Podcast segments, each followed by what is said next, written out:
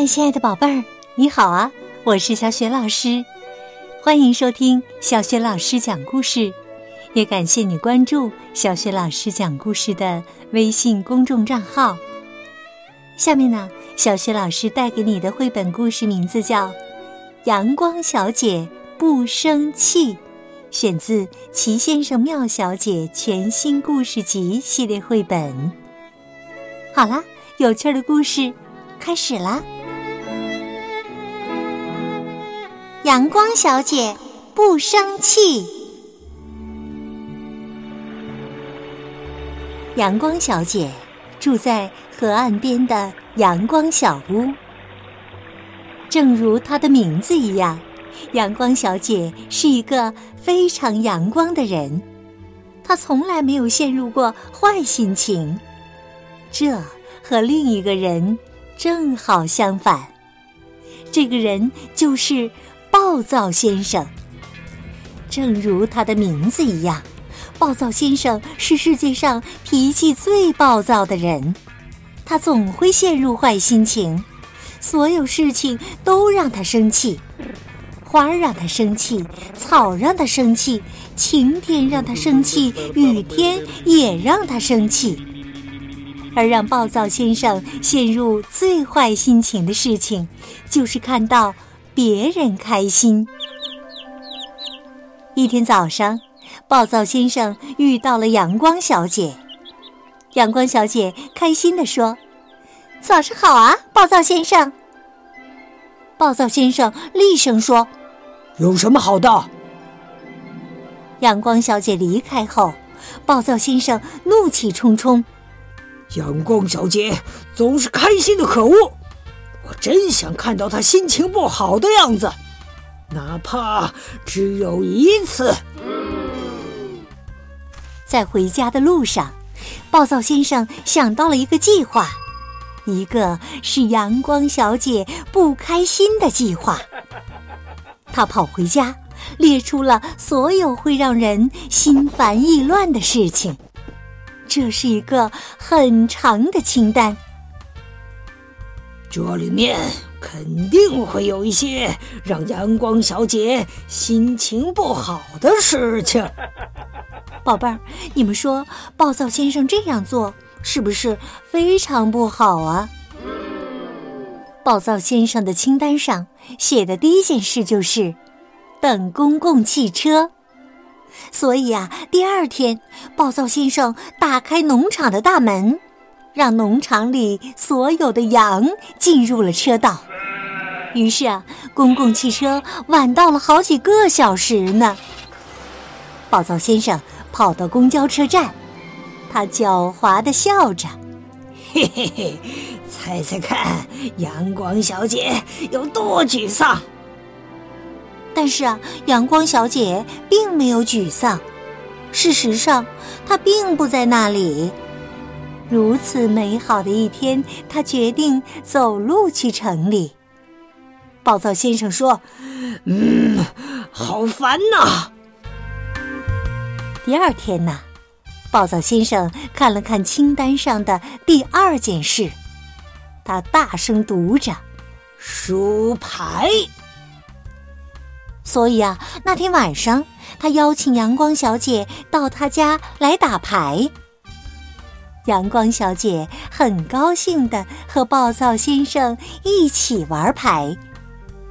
暴躁先生每一局牌都赢了，因为他作弊了。阳光小姐说：“干得好啊，暴躁先生！”阳光小姐呀，并不介意输牌。好烦，好烦呐！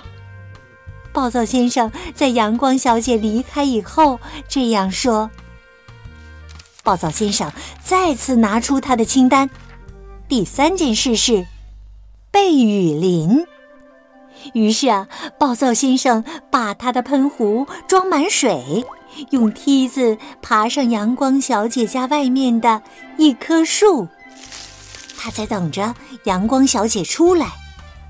但是啊，阳光小姐看到了梯子，哎呀，这个地方放梯子多难看呢！然后啊，她把梯子拿走了。好烦，好烦，好烦呐！暴躁先生说：“就这样啊，他整晚都被困在了树上。在日出前，他睡着了，然后呢，从树上咚掉了下来。”暴躁先生所列清单上的第四件事是排队。暴躁先生等到阳光小姐去购物时，冲在她前面到了果蔬店，在那里，他与豆荚太太就豌豆好不好的问题展开了争论。很快，他背后排起了长队。他看到阳光小姐站在了队伍的最后面。暴躁先生心里暗暗的笑着，哈哈哈哈。直到他确信阳光小姐一定厌倦了等待。可是啊，当他转过身来，队伍已经消失了。原来每个人都在愉快的和阳光小姐聊天呢。暴躁先生说：“哎呀，更烦了，好烦呐！”暴躁先生很生气。后来他遇到了好奇先生。并且有了另一个十分可恶的想法。暴躁先生说：“你知道吗？阳光小姐在背后议论霸道小姐，说他是野蛮人。原来呀，暴躁先生想通过传播谣言，让阳光小姐陷入麻烦。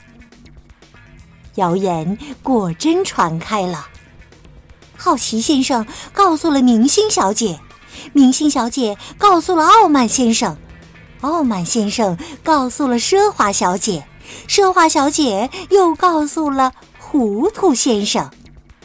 最后，糊涂先生是这样告诉霸道小姐的：“阳光小姐说，暴躁先生叫你野蛮人。”霸道小姐冷酷地说：“现在我就给他好看。”然后啊，她直接向暴躁先生走去，冲着他的鼻子就来了一拳。第二天，阳光小姐在屋外遇到了红着鼻子的暴躁先生。阳光小姐邀请他吃早餐，还给他做了煎蛋。宝贝儿，你说他会成功的让暴躁先生高兴起来吗？